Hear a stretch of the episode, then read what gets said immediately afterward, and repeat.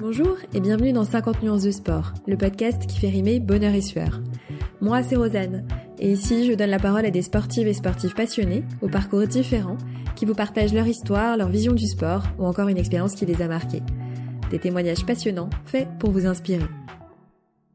Je suis ravie de vous retrouver aujourd'hui pour un nouvel épisode du podcast que j'ai eu le plaisir d'enregistrer avec David, un passionné de randonnée qui a réalisé son rêve, celui de traverser l'Europe à pied du sud vers le nord, soit environ 15 000 km, ces trois dernières années.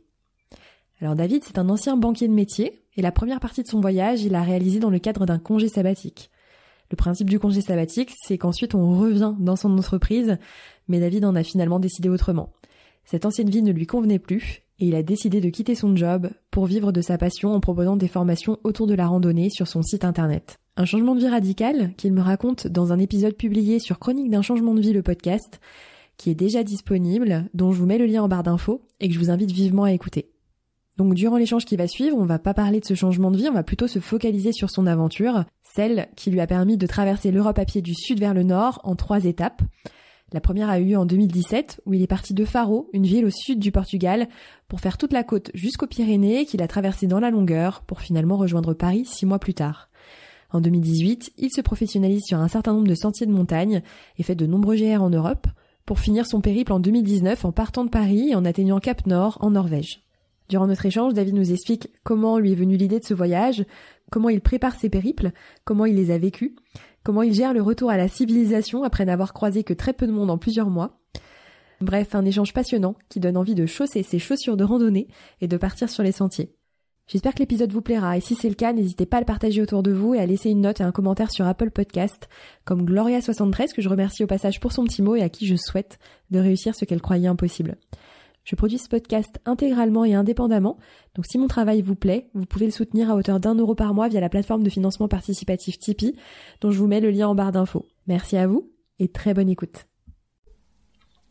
Alors bonjour David. Bonjour Rosanne. Merci d'avoir accepté ma seconde invitation.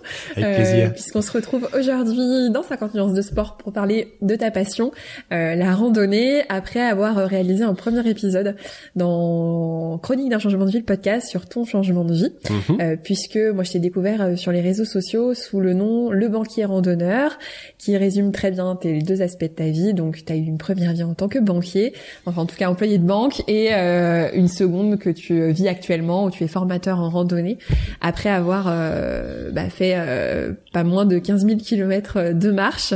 Donc euh, dans l'épisode de Chronique d'un changement de vie de podcast, on revient justement sur ce changement de vie, vraiment ce parcours que tu as fait notamment aussi dans ta tête pour pouvoir en venir à, ces, à cette décision-là. Et ce que j'aimerais dans 50 nuances de sport aujourd'hui, c'est parler vraiment de ta passion, la randonnée, et, et de parler de, de ton périple qui se qui s'est réparti sur les trois dernières années qui t'amène aujourd'hui, comme je le disais, à compter plus de 15 000 kilomètres à ton actif. Alors, euh, pour commencer, j'aimerais savoir si tu as toujours eu le goût de la randonnée. Est-ce que tu as toujours aimé ça? Oui. Ouais. Oui, oui, oui. La randonnée, la nature, j'ai toujours adoré ça. Si tu veux, je suis né dans un village de 50 habitants. Oula, où ça? Euh, à, euh, en Haute-Marne. En Haute-Marne, ok. Donc, si tu veux, c'est un petit village, c'est quelques maisons perdues au fond d'une vallée, entourées par les champs et les bois. Okay. Donc, euh, aller dans la nature, ça a toujours été un grand plaisir et une possibilité. J'ai eu cette chance quand j'étais tout petit. Ouais. Et euh, je passais mon temps dans le jardin de mes parents, quoi. Adolescent, avec mes copains, on allait faire des cabanes dans les bois. Après, je pouvais faire les scouts. Ouais. Et quand j'ai commencé à travailler, euh, euh, ouais, même euh, quand j'étais, ouais, c'est ça, quand j'ai commencé à travailler vers 19-20 ans, j'ai commencé à faire de la randonnée. Au début, c'était juste une petite balade. Après, c'était un week-end, week-end de trois jours. Et, euh, et avant, en fait, avant de partir vraiment marcher beaucoup, j'avais pas fait plus d'une semaine de randonnée. Ok, ok. Donc, euh, t'avais fait quoi comme type de rando? Tu partais, euh, c'était en France ou Ouais. Ah bah, je partais autour de chez moi, quoi. Ouais. J'étais à l'époque, euh, j'ai vécu en Champagne et en Bourgogne. Donc, par exemple, j'ai traversé le Morvan, j'ai fait le tour des lacs de la forêt d'Orient, etc. Des petites choses comme ça. D'accord. Et tu partais, euh, tu préparais un petit peu tes voyages ou tes périples ou tu partais euh, La Hmm, fleur au fusil. Ouais. Au début, je, je partais vraiment la fleur au fusil. Ok. Et euh, tu as donc tu étais à l'époque dans la banque euh, tu- où tu es resté euh, pendant sept ans. Voilà. Après avoir eu un parcours assez euh, classique, on en parle dans le premier épisode euh, avec dans Chronique d'un changement de vie. Et, euh, et donc voilà, on va rapidement revenir sur le fait que tu as fini par demander un congé sabbatique après avoir senti que tu étais arrivé au bout de ton job, de ta vie personnelle également, pour euh, partir six mois marcher. Euh, tu décides à l'époque de faire le France-Sibéria. Euh, Est-ce que tu peux nous parler de ce France-Sibéria Qu'est-ce que c'est? Pourquoi avoir choisi ce parcours-là pour partir? France-Ibéria. France-Ibéria, c'est traverser toute l'Ibérie et la France. En fait, euh, quand j'ai eu un congé sabbatique de six mois, je savais que je voulais partir marcher six mois. Et donc j'ai pris un papier à crayon et j'ai mis tous mes rêves de randonnée, tous mes rêves de balade, sans aucune limite, vraiment un brainstorming. Et je me suis rendu compte qu'il fallait que je parte toute une vie.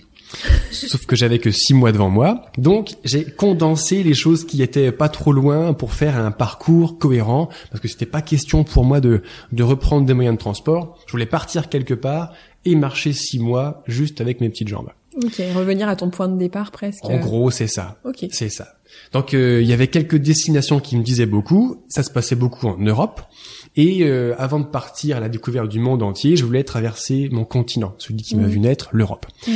Et euh, commencer par le sud. C'était sympa parce que euh, déjà techniquement je le savais pas encore, mais c'est plus facile parce qu'il fait plus chaud quand même. Pour avoir traversé la Norvège récemment, je m'en souviens de quelques épisodes un peu frais. Ouais. Et donc du coup, ça s'est très bien goupillé que je pense d'abord au sud. En gros, je prends un avion à Paris, je vais jusqu'à Faro. Ça met deux heures à 800 km heure et j'ai mis six mois pour revenir. Alors t'es parti à quelle période de l'année? Je suis parti en avril, début avril, le 4 avril 2017. Ok, d'accord. En gros, il faisait moins 4 degrés le matin en Bourgogne. Donc je grattais ma bagnole tous les matins la semaine, ma dernière semaine de boulot. J'arrive à Faro, 40 degrés.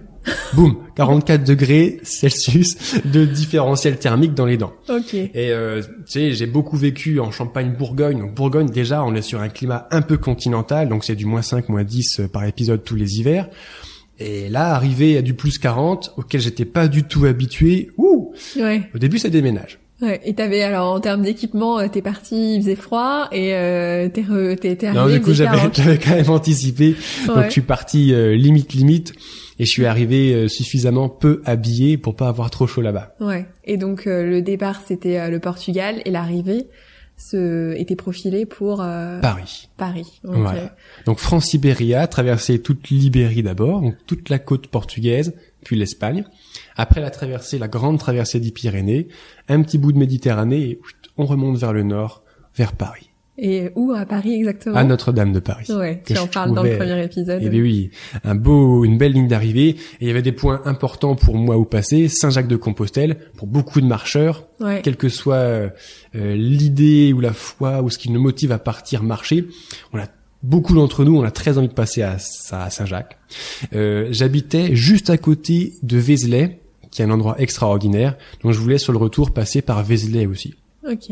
Qui Voilà. se situe dans quel euh, en Bourgogne. Ok. Vézelay, c'est la colline euh, éternelle. Il y a une, euh, c'est un ancien oppidum en fait où il y a une ville maintenant avec les murailles, une petite carcassonne on va dire. Ok. à sa petite échelle et qui est magnifique en plein cœur de la Bourgogne. J'habitais en 15 kilomètres de, de cet endroit et un des rêves aussi de beaucoup de marcheurs, c'est partir de chez soi. Hmm. Le truc, c'est que partir de chez soi à moins 4 degrés Celsius, Ouais. je me suis dit non, je vais revenir vers chez moi. Donc euh, au début, je pensais partir plutôt faire un, un Paris euh, Portugal. Bah j'ai fait l'inverse. Ça me permettait de traverser en fait le Portugal au printemps quand il fait pas encore trop chaud Juste 40 et juste 40 degrés. On a eu du coup en 2017 le printemps le plus chaud du siècle, un truc Ouais. comme ça. Et l'été en Ibérie, il y a eu des incendies de feux de forêt partout, donc j'ai eu la chance de pouvoir les éviter. Et ça m'évitait de me taper voilà du moins 4 degrés, de la pluie tous les jours dans la France euh, au début en avril quoi. Ouais. T'es parti, euh, tu avais préparé ton périple, tu savais que t'allais faire France-Sibéria, c'est c'est un parcours qui existe déjà Non. ou que tu t'es créé tout seul? Ouais, c'est ça. D'accord. Moi j'avais euh, j'avais mon rêve et j'ai pris des bouts de chemin par-ci, des bouts de chemin par-là. Parfois j'ai marché où il n'y a pas de chemin du tout pour faire l'itinéraire de mon rêve. C'est dans ce sens-là que ça fait. Ok. Et Franciberia est un nom que j'ai inventé du coup parce que en traversant et l'Ibérie et la France, ça faisait un joli mot. Ouais, c'est vrai que ça fait, on a l'impression que c'est un nom de, un vrai nom de rando. Et oui, Tu es parti seul? Oui. Ok. Comment, pourquoi être parti seul? C'était une, une volonté. euh, Ouais, c'était tout à fait une volonté. C'est-à-dire que quand je suis parti, comme on en a parlé euh, lors de notre précédent épisode, euh, rien dans ma vie n'allait, donc j'ai quitté en vrai mon travail, ma compagne et ma maison que j'avais en Bourgogne. Du coup, partir seul, c'était important pour moi. D'abord, c'est une partie du jeu, mais ça, à la limite, je le savais pas vraiment à l'époque. Quoique déjà un peu solitaire, j'avais déjà cet appel de la solitude, on va dire. Et euh, j'avais un peu une, une overdose, en fait, on va dire, des, des relations humaines normées par notre monde. C'est-à-dire, je suis banquier, je suis en costard cravate, tu rentres dans mon bureau, Rosanne, tu repars en signant un contrat. Tu repars pas. Il y avait toujours quelque chose d'intéressé, de très mercantile, très commercial, derrière chaque relation humaine. Euh, auprès de ta hiérarchie, il faut te vendre. Auprès des clients, il faut vendre. Auprès des collègues, il faut se vendre aussi. Donc, il y a toujours la vente, la vente, la vente, la vente dans mon travail Ouais. de commercial que j'avais depuis 7 euh, ans De tes relations humaines. toujours du calcul et de la vente. Ouais. Alors que là, je voulais partir seul. Et partir seul, ça m'a permis de me retrouver moi-même, mais vraiment qui je suis. Pas un masque de banquier ou un masque de gentil petit garçon qui fait des études ou un masque de je ne sais pas quoi d'autre. Moi. En me retrouvant moi-même, j'ai trouvé une connexion à autre chose qu'on peut appeler l'univers. euh, on mettra le mot qu'on veut dessus. Et une fois que je me suis retrouvé moi et cela, ça m'a permis de retrouver une relation saine avec l'autre. Ouais. Quand je croise des randonneurs, j'évite de leur vendre des contrats d'assurance vie si tu veux. ça peut les, ça peut les dérouter. D'accord. Donc t'es, euh, parti seul pour te retrouver. Ouais. Tu t'es retrouvé. euh, alors, est-ce que c'était ton objectif T'es parti avec quel objectif? C'était, tu parlais de vivre ton rêve. Mhm. Euh, je me souviens que dans l'épisode 2 euh, de 50 minutes de sport où j'ai- interviewé Antoine qui est parti aussi marcher, il dit qu'il n'avait pas d'attente, il attendait pas forcément de réponse par rapport à sa vie. Est-ce que toi tu étais parti avec des questions euh, auxquelles tu comptais répondre? Ou euh, ou t'étais juste parti euh, vivre ton rêve et euh, et peut-être que tu as trouvé des réponses sur le chemin. Euh, est-ce que est-ce que t'es parti avec des attentes? Eh ben, c'est une excellente question, Rosanne. Ouais, je lis dans tes yeux que, que- ça te que ça te ça te perturbe. Mais je me la suis jamais posée. Ouais. Alors pour toi, je vais essayer de y répondre aujourd'hui. Ouais, Ça fait trois ans maintenant, avec le recul que j'ai. Pourquoi je suis parti? Il y avait, euh, il y avait, il y avait plusieurs choses. Il y avait effectivement un rêve en trame de fond. J'adore marcher, j'adore la nature. Je voulais partir marcher dans la nature six mois tout seul. Et tant qu'à faire, je voulais traverser l'Europe. En vrai, quand je reprends euh, mon papier et mon crayon de ce fameux brainstorming, je voulais traverser l'Europe, mais en six mois, c'est trop court. Donc je me suis dit, c'est pas grave, je vais d'abord commencer en traversant un bout de l'Europe, par exemple la partie la plus ensoleillée au sud, et on verra plus tard pour la suite. Et c'est ce qui s'est passé deux ans plus tard. Mm. Donc il y a une trame de fond qui a effectivement traversé un continent. Il y a aussi le fait de vouloir euh, couper avec le passé complètement. Et il y a un petit côté aussi challenger sportif. D'accord. Je suis un ouf, je marchais 5000 km. Ouais.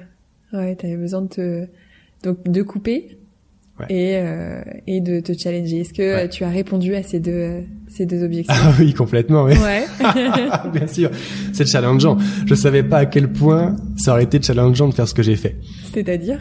Bah c'était dur, hein, j'en ai chié. Ah ouais? Eh bien oui, Plus que tu n'avais imaginé? Plus que ce que j'avais imaginé. Sur quels aspects?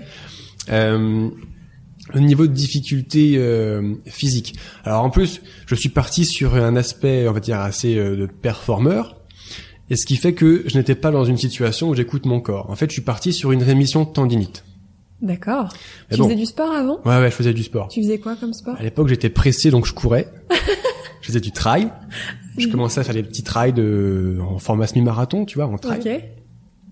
Et, euh, et euh, à un moment, je m'entraînais trois, quatre fois par semaine. On faisait des sorties de 12 km avec 600 mètres de D+. Ouais. Donc j'avais commencé cette voie du, du trail. Mais maintenant que j'avais du temps, pourquoi courir quand t'as du temps? Je voulais marcher.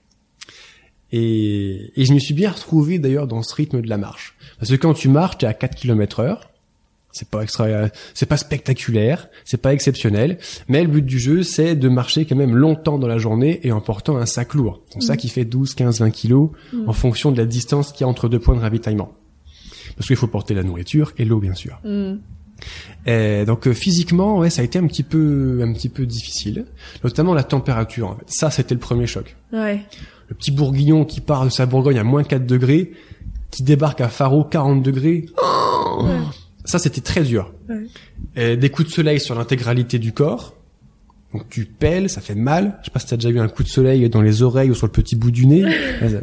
quand tu rigoles, voilà, tu, tu- quand tu rigoles, tu, tu fronces un peu le. Ah ouais. Non, bah tu, Bah, tu fronces plus. plus. Non, non, c'est ça. Tu, tu ne bouges plus ton visage, sinon tu pleures, c'est ça. Donc coup de soleil sur coup de soleil, insolation avec euh, diarrhée, vomissement, fièvre délirante. Au début, je me suis vraiment fait cogner fort par le soleil, quoi. Ah ouais. C'était au tout début de ton périple? Ouais, c'était la traversée du Portugal, c'était le premier mois, ouais. Ouais. Ah oui, donc ça, ça remet les idées en place euh, Ouais. assez rapidement. Ah bah ça te remet les pieds sur terre. Ouais. T'es cramé euh, partout, Ouais. à tel point que quand le soleil tape fort, même à travers les vêtements, au bout d'un moment, ça te fait mal. Ouais.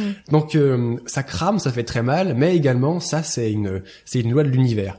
En Algarve, il fait 40 degrés, le soleil, euh, on est presque au Maroc, ça cogne pour de vrai quoi. Donc il faut s'accoutumer au rythme du soleil. Donc tu te lèves de plus en plus tôt pour partir à la fraîche, puis partir clairement de nuit pour éviter les grosses chaleurs insupportables l'après-midi quoi. Ouais. Donc au début, j'avais gardé mon rythme de vie, on va dire de de sédentaire, citadin, tertiarisé. Voilà, Horaire de bureau. voilà, c'est ça, horaire de bureau. Mais euh, Rando de 9h à 17h. c'est ça. À 17h, c'est fini, on ferme, monsieur. sauf que, sauf que au Portugal, à partir de 13-14 heures, tu crèves sous le soleil. Ouais. Donc, euh, bah, j'ai commencé à me lever à, à 6 heures, à 5 heures, à 4 heures, parfois à 3 heures, puis à partir de nuit, quoi. Mm. C'était beaucoup plus faisable pour moi. Ça, c'était le premier truc dur, euh, physiquement. Ouais. Euh, bon, après, il y a les kilomètres. Hein. Je te cache pas que marcher 5000 kilomètres sans trop de préparation, parce que du coup, j'avais une, j'étais sur une rémission de tendinite, donc euh, Ouais. j'avais pas pu m'entraîner vraiment sérieusement avant de partir. Au début, c'est dur. Tu faisais combien de kilomètres par jour À peu près, en moyenne? En moyenne, ça fait euh, entre 25 et 30, quelque chose comme ça. Ok. Plus Ah, près de 25, certainement. ok, avec un sac à dos qui pesait... euh, À 12-15 kilos. Ok. Ouais. D'accord. Ouais. Ok.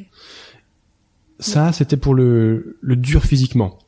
Alors après, j'ai commencé, j'ai marché trois mois, la traversée du Portugal et l'Espagne, ça m'a pris trois mois, pour m'entraîner avant d'arriver au pied des Pyrénées, que je comptais traverser dans le sens de la longueur. Ça, physiquement, on a augmenté d'un cran. Ouais. Parce que tu pars marcher, au début c'est dur. Au Portugal, je devais faire 15 km par jour, à cramer sous le soleil, là. Ouais. Et après, j'ai commencé à faire 20, 25, 30 kilomètres. Sur le Santiago, sur le Saint-Jacques-de-Compostelle, à la fin de l'Espagne, j'étais lancé, j'étais à plus de 30 kilomètres par jour en moyenne. Je me suis dit, ça y est, je suis devenu un vrai randonneur. Ouais. Je marche 35 kilomètres par jour, je suis un ouf. Et là, j'ai commencé les Pyrénées. Et, là, ton ego... Exactement. Là, t'apprends l'humilité, Rosanne. Parce que t'arrives au pied des Pyrénées, euh, que j'ai pas traversé les Pyrénées au col, hein, donc je comptais les traverser dans le sens de la longueur de l'Atlantique à la Méditerranée, sur le fameux GR10, qui est magnifique d'ailleurs pour les amoureux de la randonnée. Ça fait 900 km, 55 000 mètres de dénivelé à faire, et au début, tu recommences à faire des journées de 15 km. Mais plus euh, 5, 800, 500, 800, 1000 mètres de D+, donc en vrai, ça fait une belle journée quand même. Ouais, ouais. Mais euh, on- quand ton corps n'est pas accoutumé à la marche en montagne, ça fait tout drôle. Donc euh, tout fier, j'étais à 33 km de moyenne par jour à la fin de l'Espagne. Je me suis dit, wouh, ça y est, je suis parti. T'arrives dans les Pyrénées, tu fais plus que 15 ou 18 km, tu te couches le soir, t'es mort intégralement. Donc bah voilà, c'est l'apprentissage de la montagne. Ça, c'était pour la difficulté, on va dire, euh, physique. Il y a eu une difficulté psychologique Ouais. aussi quand même, qui est liée aussi en fait à ce changement de vie que nous avons abordé dans le premier podcast. Ouais. C'est-à-dire que euh, d'une vie avec euh, d'un petit garçon avec une bonne éducation qui fait ce qu'on lui demande. Après à l'école, j'ai toujours été un bon élève. Après au travail, j'étais un bon salarié. Et du coup, j'arrive complètement libre, sans aucune contrainte extérieure. Et en fait, la liberté, je ne savais pas à quel point ça fait flipper. Ça fait peur. Ça fait peur. Et au début, j'ai mal vécu ma liberté. Et j'en faisais des cauchemars tous les jours, en fait. Les premiers jours que je suis parti à l'aventure, c'était cauchemar. Ça a duré près d'un mois. Cauchemar sur cauchemar. C'est-à-dire, enfin, comment ça, ça paraît dingue de, de oui. dire que la liberté c'est l'enfer presque. Oui, au début, oui, ça fait peur. Tu perds, euh, en fait, c'est très vertigineux. Ouais. Et ça se, ça se, euh, ça se matérialisait pour, par, pour moi par l'eau. Et euh, les analystes de rêve, etc., disent qu'effectivement l'eau c'est la liberté et le ce qui va avec, c'est-à-dire sortir du contrôle pour partir dans le laisser dans le laisser aller, Ouais, pas laisser prise. aller. Lâcher prise. lâcher prise, exactement. Et ce qui fait que au début, en plus d'avoir le vent qui me hurlait dans les oreilles tous les jours, parce que j'ai marché le long de l'océan tout le temps en fait. Mm. Euh, ça fait plus de 2000 km de rando le long de l'océan, donc le vent tu l'entends, les vagues de l'océan tu l'entends. Et la nuit je rêvais qu'il y avait un raz de marée et que l'océan m'engloutissait en fait. Et du coup je le fuyais, je le fuyais. Non non, je veux pas rentrer dans l'eau, je veux garder mon contrôle. Et le jour en fait où j'ai accepté je lâcher prise, j'ai accepté dans mes cauchemars que l'océan en fait vienne et puis c'était pas si désagréable que ça. Et là je suis rentré dans l'océan infini de la liberté. D'accord, purée, c'est dingue.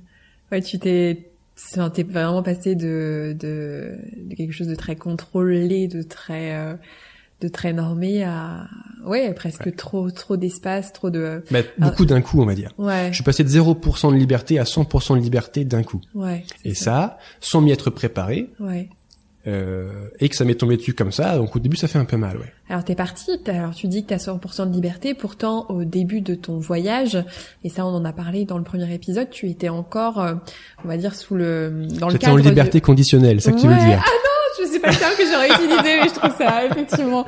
Non, t'étais en congé sabbatique. on Voilà, c'est ça. Voilà, mais effectivement, t'avais quand même ce, ce délai de six mois et de, euh, de je reviens ensuite euh, Bien dans ma vie, euh, dans ma vie normée. Euh, comment tu gérais ça Bah, En fait, dans ma tête, j'ai fait le travail de, on va dire, de, de bien séparer les choses. J'ai six mois de congé sabbatique. Il faut que j'envoie deux mois avant la fin, quelque chose comme ça, un préavis pour dire oui, je reviens ou non, je ne reviens pas. Donc, j'ai trois, quatre mois de liberté totale. Ok. Et dans mon agenda, j'ai mis une petite alarme tel jour. Bah, il faut quand même que j'envoie un courrier à la RH pour dire si oui ou non je reviens. Mais en attendant ce jour-là, c'est liberté totale. J'ai Ouais. bien fait la distinction dans ma tête. Ouais, donc euh, tu t'arrives, ouais, tu t'as, t'as, t'as ressenti ce côté vertigineux de la liberté. euh, Exactement. et tu traverses, tu disais euh, les Pyrénées, c'est Ouais. plus, euh, c'est plus compliqué. T'arrives à peu près aux trois mois, euh, trois quatre mois. C'est à quel moment que tu as ce rappel justement sur ton agenda? J'étais au, dans le premier tiers des Pyrénées. Ok. Donc tu sais quand tu montes à partir de 1000-1500 mètres d'altitude, tu captes plus. Donc euh, j'ai eu le rappel sur mon portable un jour et quand je suis redescendu en vallée après trois jours de montagne sans capter, je me suis dit allez, aujourd'hui c'est le jour, j'appelle le GRH. Et qu'est-ce que tu leur as dit? Je lui dis bonjour monsieur Zinzin, je ne reviendrai pas.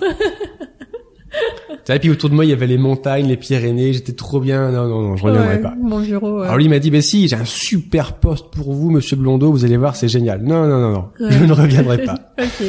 Donc euh, même si c'était difficile, voilà, tu savais que c'était, euh, enfin, que c'était, c'était ta place. Oui, c'était une évidence. Ouais, c'était. À ce moment-là, c'était devenu une évidence. C'était une évidence. Ouais.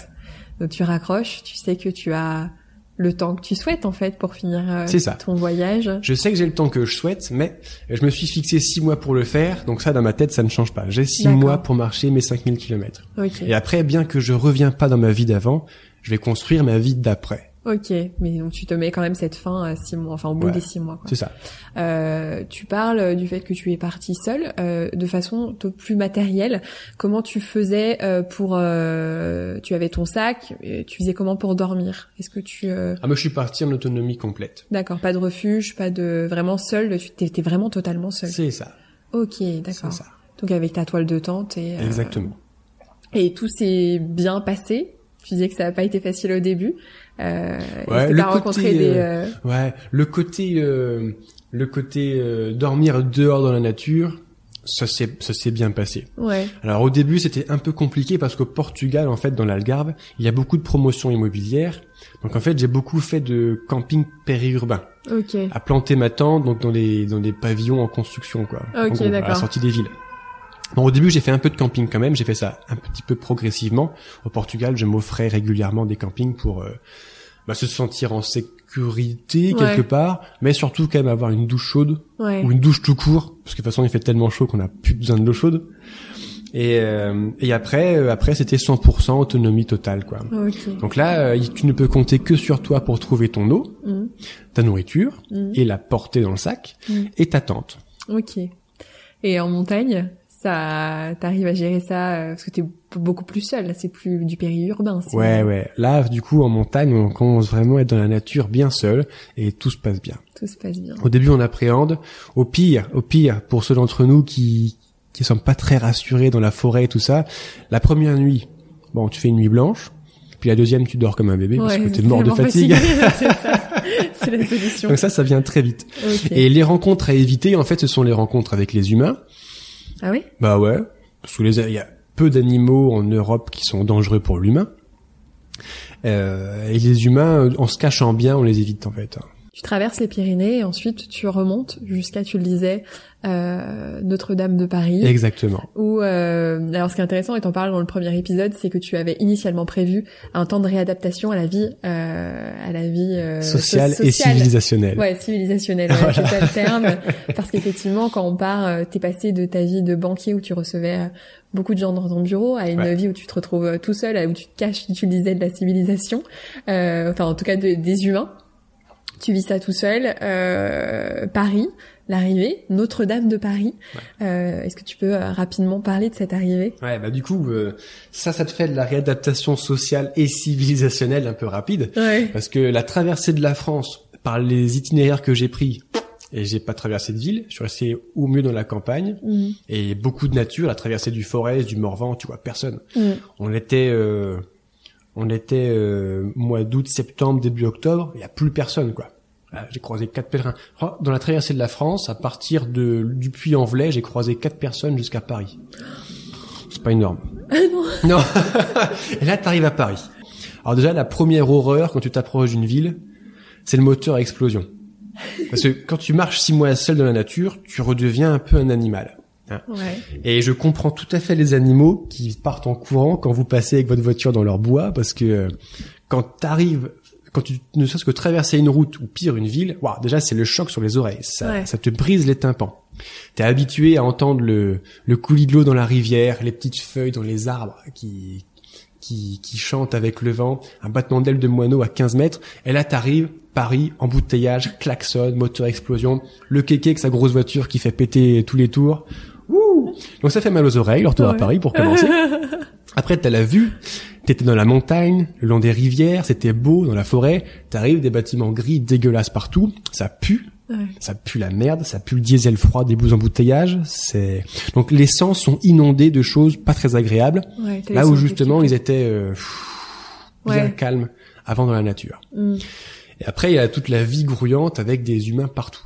Mm. Alors, ça fait un peu chelou de dire ça, il y a des humains partout, mais euh, voilà, euh, à part des employés de commerce, euh, je- en France, je voyais plus trop trop de monde à la fin, puisque c'était tard en saison, il y avait plus de personnes sur les sentiers. Et donc là, euh, tous ces tous ces humains partout agités, pressés, avec la tête triste. Ouais. Putain, tu marches sur le bord de la route, tu vois les gens qui sont coincés dans l'embouteillage le matin pour aller à leur boulot où ils y vont que pour payer leur loyer. Ah, Tout le monde est triste, quoi. Merde.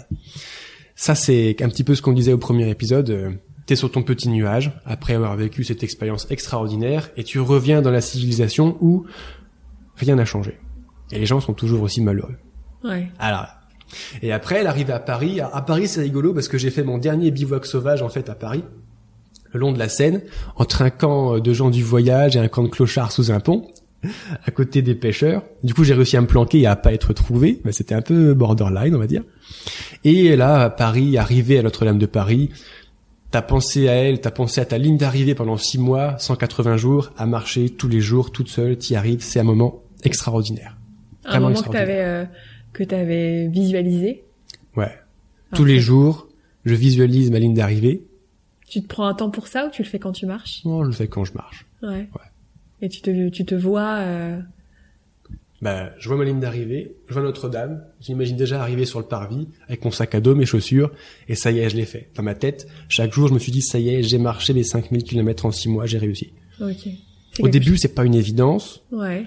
Euh, plus les, les jours passent, plus ça devient une évidence. Mais au début, ça ne l'est pas forcément. Tu l'as fait par instinct ou est-ce que c'est euh, parce que la visualisation c'est une technique qui, qui est très connue euh, dans la préparation mentale notamment des sportifs et même aujourd'hui euh, dans- c'est une méthode de développement personnel aussi. J'en avais un peu entendu parler dans le cadre du développement personnel, Ouais. et j'en avais aussi entendu parler dans le cadre de mes lectures assidues de Mike Horn, Ah. l'aventurier. Et quand il part faire le tour du monde sur le cercle polaire arctique, il dit euh, tous les jours j'imaginais arriver à, à la Ouais. ligne d'arrivée, ça m'aidait quoi. Ok. Donc ouais tu te visualises cette Ouais. arrivée. Et c'est vrai que ça aide, c'est cool. Et une fois que tu franchis la porte de Notre-Dame. C'est très émouvant. Ouais. Très émouvant parce que ça fait six mois où tu ne penses qu'à elle et ça y est, t'y es. Donc d'un côté c'est une énorme victoire avec une grande leçon. Quand on veut, on peut. Il suffit juste de s'en donner les moyens. Et euh, quand tu ressors de Notre-Dame, euh, avec les jours quand même, ça a mis quelques jours. Il y a qu'est-ce que je vais faire maintenant qui arrive derrière? Ouais. Ouais. C'est l'aboutissement quand même de. Mais c'est un grand aboutissement. Ouais. ouais. Et la leçon, tu là tu l'as légèrement euh, évoqué. Qu'est-ce que tu apprends de ce de ce premier voyage que tu réalises? Quels que soient tes rêves dans la vie, que ce soit traverser un continent, créer ton entreprise, séduire l'homme, la femme de ta vie, aller sur la lune, quel que soit ton rêve, je sais pas, je sais pas ce que sont vos rêves, mais quel qu'il soit, il suffit de d'y aller et de tout donner tous les jours jusqu'à temps qu'on y arrive. Ouais d'atteindre ton objectif. C'est ce que tu as réussi à te prouver. Euh, c'est ça. Avec ce voyage, euh, ce voyage. Donc on en parle euh, dans le premier épisode, mais suite à ça, donc effectivement, tu avais appelé le service RH en disant que non, tu ne reviendrais pas. Donc c'est très drôle d'ailleurs ce passage-là où tu nous expliques que tu as tout tenté, rupture conventionnelle, demande de sponsoring qui t'ont été refusées, voilà. voilà. et donc tu as démissionné simplement. Et donc ensuite, tu as décidé de lancer ton activité autour euh, justement de la formation randonnée pour transmettre cette passion-là parce que euh, finalement tu te rends compte que c'est une réponse peut-être à, à justement tous ces gens qui semblent tristes. Bien Donc euh, on en parle pas mal dans le premier épisode. Euh, tu ne t'arrêtes pas là puisque ça c'était 2017 et donc tu lances cette activité là mais tu décides de partir euh, en 2018 plus euh, si je ne dis pas de bêtises euh, faire des GR plutôt vraiment plutôt en montagne c'est ça en vrai la trame de fond c'était quand même j'avais en tête de finir ma traversée de l'Europe J'étais parti de Faro, donc l'extrême sud-ouest de l'Europe, et je voulais arriver à l'extrême nord, donc Cap Nord, la pointe tout au nord, tout au nord de la Norvège. D'accord. Ça, c'était une trame de fond. Cependant, en revenant à la civilisation à Paris, j'ai recommencé à avoir une vie sociale, émotionnel, relationnel normal. Donc je me suis retrouvé une petite copine. Et en fait, euh, quand est arrivée la belle saison, bah, j'étais heureux avec elle et j'ai pas voulu repartir. Euh, je voulais pas la, quitter et finir cette histoire d'amour euh, pour partir marcher 5000 km. En fait, j'étais bien. Donc je suis parti faire que des petites marches entre guillemets. Et par exemple, je suis parti traverser trois fois l'Écosse en kilt au printemps pour pour l'échauffement. Après, euh, alors j'avais un projet de tentative d'ascension du Mont Blanc avec un ami euh, alpiniste. Et on était quatre dans la cordée. Et, euh, et en fait, les trois autres compères se sont blessés dans la phase de préparation. Et ça, je l'apprends le à J-1 avant l'attaque du Mont Blanc, quoi, en ah, gros où j'ai mon, mon, mon, ami qui me dit au téléphone, j'écoute, je sors de l'hôpital, j'ai eu un peu plein de santé, impossible pour moi, quoi. Donc au début, on devait être quatre, on devait être plus que deux finalement avec lui, puis la veille, quoi, il me dit non, pas possible pour moi. Donc je me suis retrouvé face au Mont Blanc et je me suis dit, ah, c'est peut-être un, un message de la montagne, tu vois. Et avec les années, j'apprends à écouter l'univers. Et là, je pense que le Mont Blanc voulait me dire, c'est pas pas pour toi, quoi. Ouais. Donc euh, j'ai quand même fait le tour du Mont Blanc, ouais. qui est une petite balade de 180 km superbe, où tu le vois sous tous les points de vue, c'est magnifique. J'ai traversé les Alpes, de, du lac Clément jusqu'à la Méditerranée, puis j'ai enchaîné en allant traverser la Corse sur le fameux GR20, le GR dit le plus difficile d'Europe, qui est effectivement un peu technique, est magnifique. Ouais. Alors je dis c'est des petits voyages, mais c'est quand même à chaque fois euh, euh, des portions de 180 euh, km. Ouais, tout du Mont Blanc, GR20, on est sur 180 km. Le GR5, donc la grande traversée des Alpes, on est sur 600 km. Ouais. Et puis en Écosse, j'ai fait 450 km de marche. Oh, ok. Donc à chaque fois, c'est des périples de combien de de temps? Tu pars pour euh... Le GR20, je l'ai fait en 7 jours. La traversée des Alpes en 18 jours, le tour du Mont Blanc en 5 jours et demi, l'Écosse en 12 jours. Bon là, je faisais monter les tours. Hein. La deuxième année, je suis parti, je me suis dit, ok, bon, je pars pas 5000 km tout seul, mais il va falloir que que je m'éclate quand même, que ce soit intense. Donc je pars dans une optique très challenger. Oui, parce que le Tour du Mont Blanc, ça fait effectivement partie des choses que j'aimerais beaucoup faire et on il semble que le, si on veut le faire tranquille, juste voilà pour euh, euh profiter, on est plus entre 7 et 10 jours, si je dis pas de bêtises. Ouais. Plutôt 10 jours, ouais. ouais. il y a 14 étapes, 7-10 jours c'est faisable. Cinq jours et demi, j'y suis allé comme un bourrin. Ouais. En moyenne, euh, c'était euh, c'était 35 euh, km par jour et 1600 mètres de dénivelé positif par jour, ce qui fait un équivalent flat à, à 50 km par jour. Ouais, ouais hein. Et en haute montagne, assez technique du coup avec de très forts dénivelés. Ouais, de forts dénivelés et puis euh, le fait aussi de manquer un peu d'oxygène en altitude. Et eh ben oui. Au début c'est un problème, après t'as l'acclimatation, mais les premiers jours c'est un peu difficile ça. Ouais. Ok tu pars euh, faire tout euh, tous ces GR. Qu'est-ce que tu euh, quelle est ton optique à ce moment-là? On parlait de ton, ton premier euh, voyage de France-Sibéria où tu pars avec euh, plus ou moins des questions, on a essayé d'y répondre. Là, ton objectif, c'est un objectif. Euh, Qu'est-ce que tu vas chercher Bah là déjà, je vais chercher. Il y a deux choses en fait. Il y a le côté sportif. Ouais. J'étais un peu dans l'optique France-Sibéria. J'ai marché 5000 km en six mois. C'est bien mais je peux mieux faire quand même. Il y avait quand même un petit côté de challenger sportif qui disait ah quand même au début on faisait pas beaucoup de kilomètres. Donc là je vais me prouver vraiment que je suis fort dans ce que je fais. Et donc j'ai fait une très belle performance sportive. La deuxième chose, c'était de se dire, je suis en train de développer mon activité. Aujourd'hui, je suis formateur en randonnée. Et ma première idée était de faire en fait les plus beaux GR bien fréquentés et d'en faire une formation en vidéo e-learning spécifique pour les préparer. Donc aujourd'hui, sur mon site, on retrouve la formation pour préparer ton GR20, ton GR5, ton GR10, Saint-Jacques-de-Compostelle, l'Écosse, le Tour du Mont-Blanc, etc. C'était professionnalisé, il y avait cette... Il y avait évidemment la professionnalisation derrière. Et euh, je ne parle que de ce que je connais. Donc je me voyais pas faire une formation sur le Tour du Mont Blanc sans l'avoir fait, c'est hors de question. Mm. Donc j'ai fait chacun des GR sur lesquels maintenant j'accompagne les randonneurs, les trekkers à se préparer. Ok. Voilà. Donc il y avait déjà cette optique la professionnelle derrière. Ouais. T'as appris des choses euh, en plus lors de ces GR par ah rapport à ton France Sibéria Qu'est-ce oui, que bien sûr. Qu'est-ce que t'as appris euh? Ah ben, Là, j'ai fait beaucoup de hautes montagnes en y étant préparé. Donc, j'ai vu la différence déjà de ce que ça vaut en performance physique et en diminution des blessures de se préparer avant de partir. Comment tu t'es préparé? Eh ben, c'était l'entraînement spécifique à la randonnée. Donc déjà de la randonnée, en maximisant les dénivelés dans mes phases d'entraînement et en augmentant mon poids de sac. C'est-à-dire, moi je pars par exemple traverser les Alpes avec un sac de 12 kilos, eh ben je m'entraîne avec un sac de 18 kilos, une fois et demi plus dur. Je fais tout plus dur. Mon entraînement est plus dur que l'aventure. Okay. Avec avec le quand t'as le temps et l'énergie à investir dans l'entraînement, c'était ça quoi. En fait, mon entraînement était presque plus dur que le GR5, le Tour du Mont Blanc et le GR20 cumulé. D'accord. Du renforcement musculaire. Ouais pour préparer les muscles là où ça va demander, et du cardio, donc avec des sessions de HIIT où on monte très fort le cardio. Ok. Et ça, tu t'es, euh, tu t'es fait ton plan d'entraînement tout, tout à seul fait. Ouais, tout à fait. Ouais. Tout seul. Ouais. Et sur combien de temps tu, tu Trois mois. Trois mois. Trois mois avant de partir, cinq à six sessions de sport par semaine, avec une discipline euh, totale. Ouais. Et euh, ça paye très fort. Ouais. Et là, du coup, j'ai vu la différence.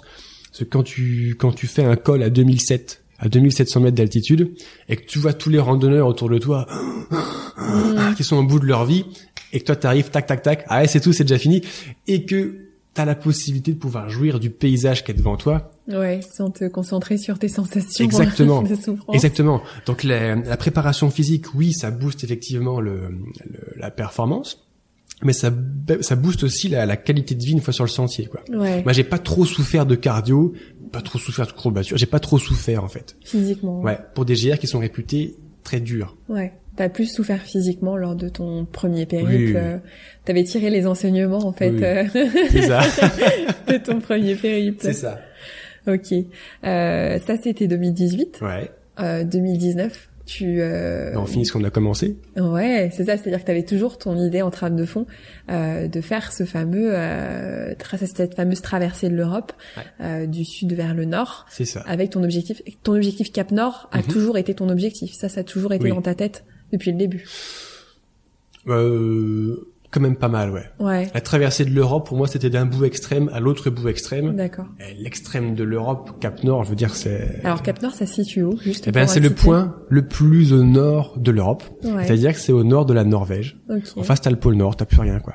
Ok, ok. Donc tu t'es, tu t'es, tu t'es lancé dans cette aventure-là. Tu disais Mhm. qu'en 2018, euh, tu avais une amie que tu ne te sentais pas prêt de laisser euh, pour euh, un long périple. Mhm. Finalement, t'arrives à.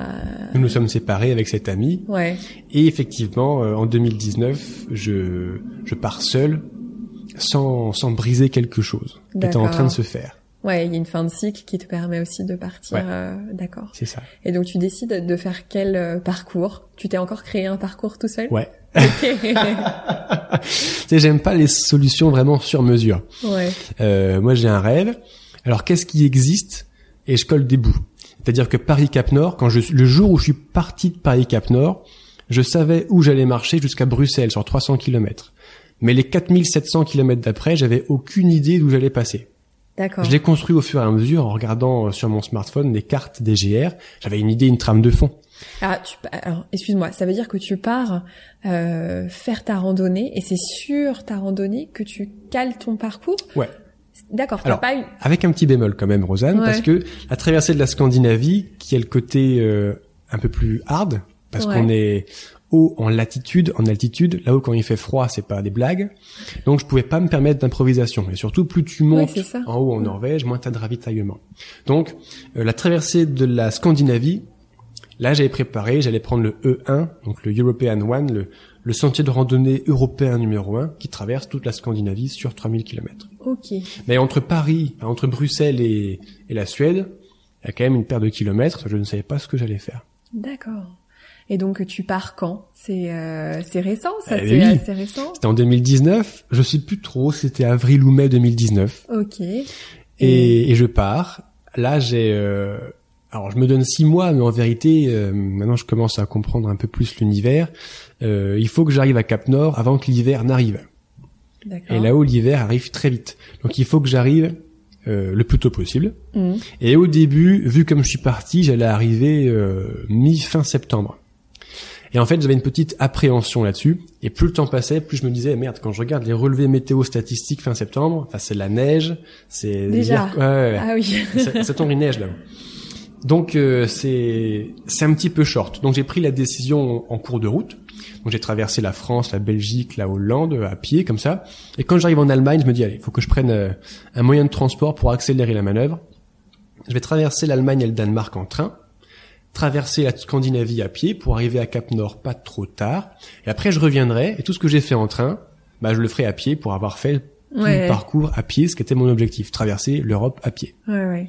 Donc c'est ce que j'ai fait, j'ai pris un train, j'arrive dans une gare, je dis bonjour, je vais aller en Suède. Il y a un train cet après-midi, ok c'est parti, on y va.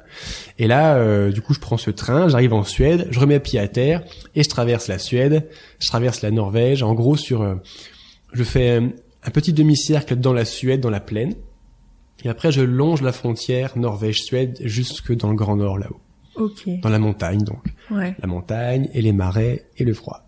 Voilà, donc euh, totalement différent de ce que tu avais pu connaître par le passé. Complètement. Qu'est-ce que tu as appris de ce périple-là? Euh, les moustiques. Ah Je croyais que je connaissais les moustiques, Rosanne. non, non, je connaissais euh, les moustiques en France, nanana. Non, Euh, quand tu vas en Suède et en Norvège, là-haut c'est une tourbière géante. C'est des marais partout. Toute la plaine, c'est du marais partout. Donc c'est un nid à moustiques, c'est un truc de ouf. Un jour, euh, j'ai passé ma main dans mes cheveux, juste comme ça, et je regarde ma main, j'ai cinq moustiques morts. Ah, En l'espace d'une seconde. Je me dis quand même c'est assez impressionnant. Et depuis j'ai battu un nouveau record, c'est-à-dire que 30 secondes plus tard, j'ai repassé ma main dans les cheveux, j'avais six moustiques morts sur la main cette fois-ci. Alors, je sais pas si vous, ça vous fait pareil, moi ça me gratte. fait d'en parler. Et oui, c'est vrai que ça, ça recommence à Ah, on gratter. n'aurait pas pensé... Euh... Ouais. Donc Oh, ouais. euh, pas mal de moustiques dans les marais. Ouais. Mais dès que tu arrives en montagne, par contre, il fait plus froid, il y a moins de moustiques. Ouais. Et dès que le vent commence à souffler, il y a plus de moustiques. Pareil. Ouais. Donc en fait, quand le froid et le vent arrivent, t'es content parce qu'au moins les moustiques te foutent la paix. Tu mets euh, ta polaire, tu fermes bien ton manteau, et puis ça passe. Et j'ai eu un petit coup de froid en Norvège. Il y a eu euh, le, le pire été du siècle depuis qu'il y a une station météo en 1870 à Trondheim. Donc t'as eu les- le printemps le plus chaud au Portugal, t'as eu... C'est ça. ça, c'était le petit coucou de l'Europe pour moi. ouais. le plus chaud printemps portugais, le plus froid été norvégien. Et un coup de froid là-haut, ça veut dire qu'on est sur les températures... euh, J'étais pas très haut en altitude, là où j'étais, on avait des températures légèrement positives, donc entre 0 et 5 degrés, Mm. mais avec de la pluie et du vent de face tout le temps, pluie ou neige fondue. Ce qui fait des températures ressenties négatives, et plus les orages et la grêle qui arrive par-dessus, quoi. Là, en termes de vêtements, j'étais un peu short. Mm. Donc je suis descendu de la montagne pour aller chercher une petite ville et acheter du nouveau matériel, un plus gros manteau, etc. pour pouvoir être en confort et en sécurité. Parce Mm. qu'à un moment, c'était limite limite quand même. Ouais. Donc ouais, un voyage bien différent, euh, bien différent du premier. Ouais. Tu dis quand même que c'est, euh, ça a été euh, un grand moment de ta vie ce voyage? Oh oui. Comment, comment La Comment Norvège, c'est euh, c'est un ressenti, euh, c'est un autre monde déjà. T'arrives là-haut, il fait jour trois mois. Parce que t'es en plein été, le soleil ne se couche plus. Donc, j'avais jamais connu ça. T'arrives dans des paysages, vraiment là, le terme solitude, euh, il est, il est un peu plus fort. quoi. Plus tu montes dans le nord sur les sentiers, moins il y a de gens. Donc t'es dans ces montagnes, ces marais, tu traverses ces rivières plusieurs fois par jour à gué. T'es tout seul, t'es toute seule face à tout ça dans l'immensité de la nature. Et ça dure des mois, parce que la Scandinavie, c'est 3000 km de long. T'as le temps de méditer euh, ce que c'est que la beauté de la nature, tout ça. Et c'est un régal tous les jours. Ouais, tu te lasses pas? Non. Jamais. C'est vrai que le, randonneur, on peut se dire quand on part euh, sur euh, euh, plein plein plein de kilomètres comme ça, est-ce qu'à un moment on, on, ne se lasse pas de toute cette immensité? ah, Chaque jour c'est chaque jour c'est une merveille. Dès que tu passes un col, c'est une nouvelle merveille. Donc non, je me suis jamais lassé de ça. J'ai marché 15 000 kilomètres sur les sentiers d'Europe. Puis je suis pas lassé du tout. Ouais. Je vais m'y repartir, ça se trouve. Ah. alors peut-être l'arrivée, l'arrivée à Cap Nord quand même. Est-ce que tu peux nous en dire quelques mots? Oui, alors ça c'est un grand grand moment parce qu'en fait euh, euh, c'est tout à fait inattendu. J'arrive à Cap Nord, donc euh, voilà, il fait 5 degrés, il y a du brouillard, il y a des rafales de vent à 90 à l'heure, euh, on voit rien à 20 mètres donc. Et euh, du coup, euh, c'est avec cette histoire de visualisation, visualiser son objectif pour y arriver. Je l'ai fait aussi pour Cap Nord, évidemment. Et je me suis dit quand même, dans les kilomètres avant d'arriver, putain, c'est dingue. J'ai marché 15 000 kilomètres à travers l'Europe pour arriver à ce point-là. Et maintenant que j'y suis, en fait, j'ai une sorte de d'illumination qui me traverse l'esprit. Mais je me dis, euh, Cap Nord, ben, Cap Nord, c'est pas important. Ce qui est important, c'est pas arriver à Cap Nord. Bah, il fait moche, il fait froid, il y a du vent, je vois rien. C'est pas important. Ce qui est important, c'est les 15 000 kilomètres de chemin que j'ai parcouru pendant ces années pour arriver là. Et c'est ça qui m'a tout appris. C'est le chemin qui m'a tout appris et pas cette destination. Ah, t'as le, t'as ce flash là sur l'arrivée. Euh, et, euh, et qu'est-ce que tu retires justement de ce, qu'est-ce que tu, c'est le chemin. Alors ça, je pense qu'en plus c'est, euh, on l'entend souvent, c'est pas tant la destination, mais c'est tout le chemin qui est, qui est important. Ouais. Qu'est-ce que ça t'a appris globalement euh, ces 15 000 kilomètres? Globalement? Qu'est-ce que ça t'a apporté? Qu'est-ce que ça t'a bah, il faut quand même se fixer une destination. Ouais. Pour avoir un, cap. Voilà, tu tiens le cap et euh, et quoi que ce soit marche vers ce cap. Et la vie c'est ça en fait. Ouais. Tu donnes tout pour marcher vers le cap qui t'appelle et que tu sens t'appeler en toi. Et tu gères les imprévus? Parce que souvent on dit qu'on a un cap, mais euh, est-ce que euh, est-ce que se fixer un cap et ne pas en déroger et euh, avoir un plan qu'on juste qu'on finalement qu'on déploie et qu'on met en œuvre? C'est la grande question, c'est paradoxal. Il faut avoir un cap, mais il faut pas se fixer mètre après mètre chaque pas que tu vas faire. Ouais. Sans pour autant perdre de vue le cap qui est au bout. C'est ça. Je pense que c'est assez. Enfin, ça, ça se, ça se on peut retrouver ça dans pas mal d'aspects de la vie, hein, que ce soit la randonnée. Je pense que c'est un enseignement qui est vraiment, euh, je pense, euh, qu'on peut mettre en parallèle avec plein d'autres processus. Effectivement, il faut avoir un cap, mais euh, si on respecte absolument étape par étape, est-ce qu'on passe pas à côté d'autres d'autres surprises et d'autres d'autres événements? Bien sûr. Bah écoute, tu as fait donc 15 000 kilomètres de marche, tu es rentré donc en septembre, c'est ça? C'est ça. C'est ça. Et donc rentrer euh, rentrer en France, qu'est-ce que euh, qu'est-ce quels sont tes projets aujourd'hui? Euh, Tu disais là peut-être repartir, mais mhm. euh, qu'est-ce que tu envisages aujourd'hui? Bah aujourd'hui après après avoir marché 15 000 kilomètres et avoir atteint cette destination mhm. qui je l'ai appris une fois en y arrivant n'était pas si importante que ça, c'est quand même rigolo. Eh ben euh, je repars dans une nouvelle aventure et cette aventure pour moi c'est de créer mon entreprise et d'avoir la liberté financière, de générer suffisamment d'argent pour vivre, moi et ma future famille. Donc il faut pour cela quand même avoir un, un business qui tourne. Et en fait, c'est beaucoup plus simple pour moi de marcher 15 000 kilomètres tout seul, dans le froid, la pluie, le vent, tout ça, que de monter sa boîte. Donc en fait, la vraie aventure maintenant pour moi, et qui me permettra d'atteindre la liberté qui est mon cap, qui a toujours été quelque part mon cap, la trame de fond de ma vie, eh ben c'est de euh, conquérir cette liberté en ayant suffisamment de moyens financiers pour me l'offrir. Ça passe par la voie de l'entrepreneuriat pour moi. Donc euh, monter ma boîte, la développer, ça c'est ma nouvelle aventure. Ok, peut-être euh, à moyen long terme, euh, peut-être une fois que tu auras cet objectif d'atteindre un autre voyage. Oui, c'est assez addictif, donc il est probable que je reparte. ça marche.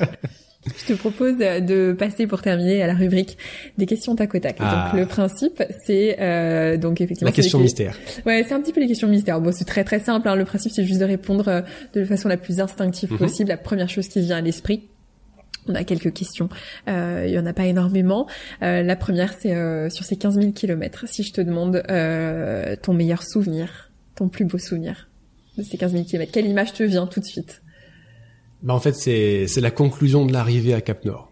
Ouais. C'est que tout ça, en fait, euh, Cap Nord, ça compte pas, mais c'est tout ce que je viens de faire. Ouais, c'est ta réponse. euh, Ouais. C'est la réponse à une question que tu te posais presque pas en fait. Ouais. c'est ça. C'est ça. Le pire souvenir. Le pire souvenir. Oh ouais. Attends, j'hésite entre l'insoliation avec euh, la nausée, la diarrhée, la fièvre délirante, la branche enfoncée dans la cuisse, l'ours Oh. ou l'attaque des chiens errants. Je sais pas trop. Oh là là. Mais attends, dis- alors juste moi ça me, ça... tu parles de l'insolation. Bon, on en a un petit peu parlé. Ouais. La branche dans la cuisse. Ouais, alors, départ de Cap Nord, quatrième jour, j'ai planté, j'ai fait l'erreur de planter ma tente à côté d'un terrier de blaireau. Et du coup, elle m'a attaqué la nuit, en fait. Et donc j'ai mal dormi, j'ai passé presque une nuit blanche, et le matin, euh, je défais le campement et je m'empale, en fait, une branche dans la cuisse. J'arrive pas à enlever tous les bouts de la branche, ça s'infecte, je vais voir un pharmacien, il me dit, ouais, fais gaffe quand même. Et puis, euh, quatre jours plus tard, j'arrive dans une ville, et je vais à la pharmacie, ils me disent non, faut aller aux urgences, monsieur là, c'est sale, ça va pas du tout. Donc euh, je passais sur le billard, me faire enlever des bouts de branches de bois pourris au fond de la Ah. cuisse. Mon dieu, d'accord. Et sinon, tu parlais à la fin d'ours. euh, Ouais. Alors c'est quoi ça? Ouais, bah j'ai rencontré un ours en fait dans les Pyrénées et ça s'est passé la nuit. Donc il est venu dans mon campement pendant que j'étais en train de dormir. Et ça, ça a été euh, le moment le plus terrifiant de ma vie. Ah ouais? J'ai eu peur. Ouais. J'ai eu peur de pas me réveiller le lendemain vivant. Alors qu'est-ce qui s'est passé? Tu t'es réveillé, t'as entendu qu'il rôdait? Ouais. Et euh, qu'est-ce ça. est... Et il arrivait et en fait il a il a tourné autour de ma tente deux fois en, en respirant pour renifler. Qu'est-ce que c'est que ce truc là j'étais vraiment à l'endroit le plus paumé du GR10 en plein milieu de l'Ariège dans le territoire des ours. Il y avait des boules de poils d'ours des merdes d'ours partout à ces alentours là et c'est un endroit où la réintroduction a super bien marché. Et voilà moi je pensais que rencontrer un ours c'était super et que ça se passait en pleine journée, tu sais, tu le vois à 15 mètres, il passe devant toi, genre il te fait un petit coucou, et puis il traverse le chemin, t'as vu l'ours, t'es content. Mais non, ça se passe en pleine nuit, t'es enfoncé dans ton sac de couchage comme une grosse chenille, tu vois, Ouais. genre tu peux pas bouger, et il y a un ours qui vient. Et là, t'as conscience que t'es pour une fois pas au sommet de la pyramide alimentaire, Ouais. et que est-ce que tu vas vivre, est-ce que tu vas mourir, ça ne dépend plus de toi, ça dépend d'un ours. Ouais, de ce qu'il décide de faire. Ouais. Et donc il renifle et puis finalement ça l'intéresse pas. Ouais. Oh là là. Et là tu dois. Et t'as un moment de doute. Le temps qu'il prenne sa décision et qu'il se barre, et qu'il sorte ton champ auditif, Ouais. t'as un petit moment de doute. Ouais, tu m'étonnes. Ah oui, bon, effectivement, c'est euh, un moment euh, important. Euh, J'allais te poser la question de la leçon retenue lors de ta marche, mais tu en as parlé, c'est que Oui. c'est pas la destination, c'est le chemin. Voilà. Faut se donner un cap et euh, génial. Euh, tu parlais euh, du fait que tu as été euh, principalement seule. J'aimerais te poser la question quand même euh, de la plus belle rencontre que tu aies faite. Ah. Humaine, quand même. Oh Mais quand tu es seul, euh, Scipion disait qu'était un grand voyageur, je ne suis jamais moins seul que quand je pars seul. Parce que quand t'es seul, et t'as pas de cercle social autour de toi, donc les- si t'as envie de rencontrer les gens que tu croises, tu les rencontres. Donc j'ai fait énormément de rencontres, paradoxalement, j'ai jamais fait autant de rencontres dans ma vie que sur les sentiers tout seul. Et donc ça fait des belles histoires, des amis, des amours, euh, de très belles histoires. Quoi. Et la plus belle rencontre? La plus belle rencontre, bah, c'était avec une randonneuse. Ouais. Ouais. et sur quelle partie de sentier? Ouh là là là là. Ouh là là là là. On veut les potins. Ah, c'était les Pyrénées. Les Pyrénées. Ouais. Ok, bon, il y a eu l'ours et puis il y a eu Oui. la randonneuse. Génial. Alors, je pose une question généralement dans le podcast. Est-ce que tu écoutes de la musique quand tu fais de la rando? Oh non, Pas du tout. Bon, du coup, je ne te la poserai pas. j'écoute la musique de l'univers. Eh ben, écoute, j'allais dire ta chans- la chanson préférée euh, que tu écoutes quand tu fais du sport. Alors peut-être quand tu faisais tes préparations, ton hit. Toujours euh, sans musique Non. Sans musique. Eh ben écoute, on mettra euh, une petite musique zen de bruit de la de de de, de l'eau qui coule. C'est on va ça, une trouver petite ça. rivière qui coule, ça Une va être petite rivière superbe. qui coule, ce sera la, la musique préférée de, du podcast.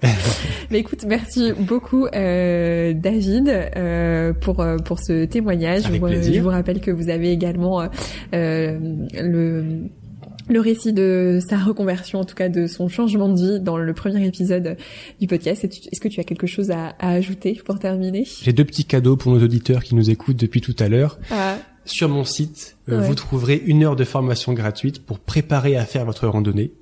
Et vous trouverez également, pour aller plus loin ensemble, eh ben, tous ces programmes de formation en vidéo que j'ai mis à votre disposition. Et je vous offre un code promo, moins 10% sur toutes nos formations disponibles sur le site. Eh ben, c'est top. On mettra, on mettra le site de toute façon. Moi, je mettrai le site en barre d'infos. On mettra le code promo. On offrira la promotion pour que, effectivement, vous puissiez euh, tester ça. Et, euh, et, puis, moi aussi, je vais tester euh, pour l'Écosse. Bon, je ne ferai pas en kilt, mais je testerai pour cet été. En tout cas, merci beaucoup. merci de ton invitation, Rosanne. C'était super je te souhaite le meilleur pour euh, pour la suite et euh, en tout cas euh, la réussite dans ton projet entrepreneurial.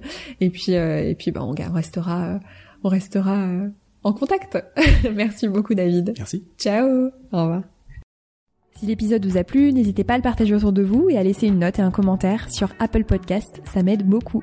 Vous pouvez également soutenir le podcast à hauteur d'un euro par mois via la plateforme de financement participatif Tipeee, dont le lien est en barre d'infos.